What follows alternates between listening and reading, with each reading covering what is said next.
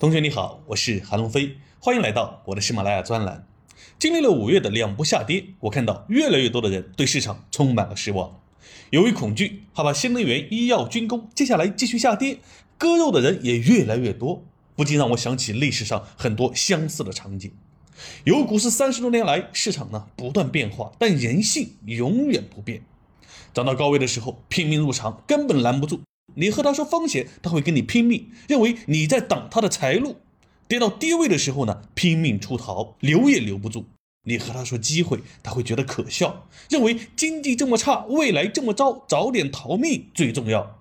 五月，大家一度悲观，感觉没有达到自己期望的走势，内心有落差，对未来充满迷茫。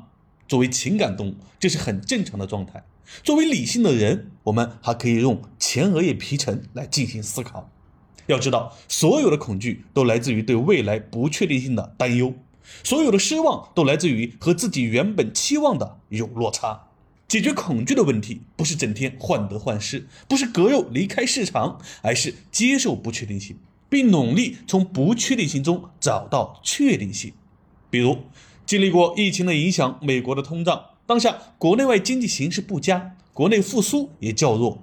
接下来什么时候复苏，是快还是慢，都是不确定的，要接受这个不确定性，然后从这个趋势下去看看哪些是确定性的。比如，我们能确定的是，疫情已经过去，美联储加息已近尾声，通胀正在下降，战争影响逐步减弱。有些数据虽然不好，但经济是在复苏，这是不确定性中的确定性。基于此。我们能够确定的是，事态正在往好的方向发展；不确定的是时间的长短和中途的意外事件。就好比我从海南往北京的方向走，不确定的是中间会不会有恶劣的天气，能不能坐上轮船和火车，到达的时间点是快是慢。但确定的是，只要方向正确，就一定能走到。所以，我们要接受不确定性，并且还要坚信，只要中国经济在发展。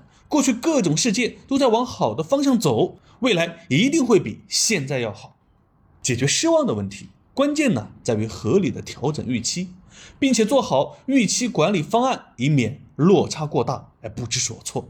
比如，很多同学感觉到现在基金买了一年多了还没赚钱，就很失望，这就是预期没有调整好。在这一年多的大熊市里活下来，而且尽可能的积攒底部筹码，是合理的预期。在熊市大跌的环境下，希望赚钱，那就是不合理的预期了。我甚至看到有的同学，过去一年多的时间只亏了百分之五不到，他感觉结果很差，不能接受。其实过去一年多正常的水平是要亏百分之二十左右的，这就是预期出现了偏差。如果你能很好的管理预期，你就不会有那么多的失望。你的生活也会更加的轻松，最终取得的投资体验和回报也会更加美好。什么是合理的预期？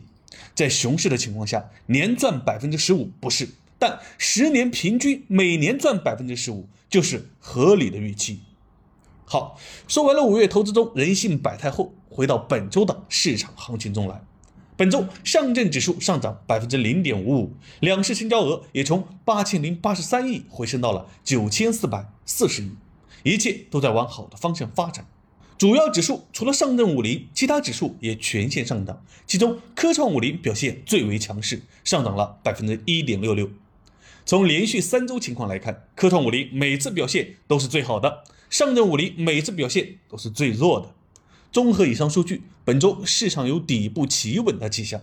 周五最后一个交易日的全线上涨，更是一个积极的信号。期待下周的表现。最后给你留一个思考题：如果你有一个投资机会，有这么一个房子，买了它五年内最差的情况你会亏百分之二十，好的情况你能赚百分之百。也不知道五年内哪个时间点能赚百分之百，也许是第一年，也许是第五年。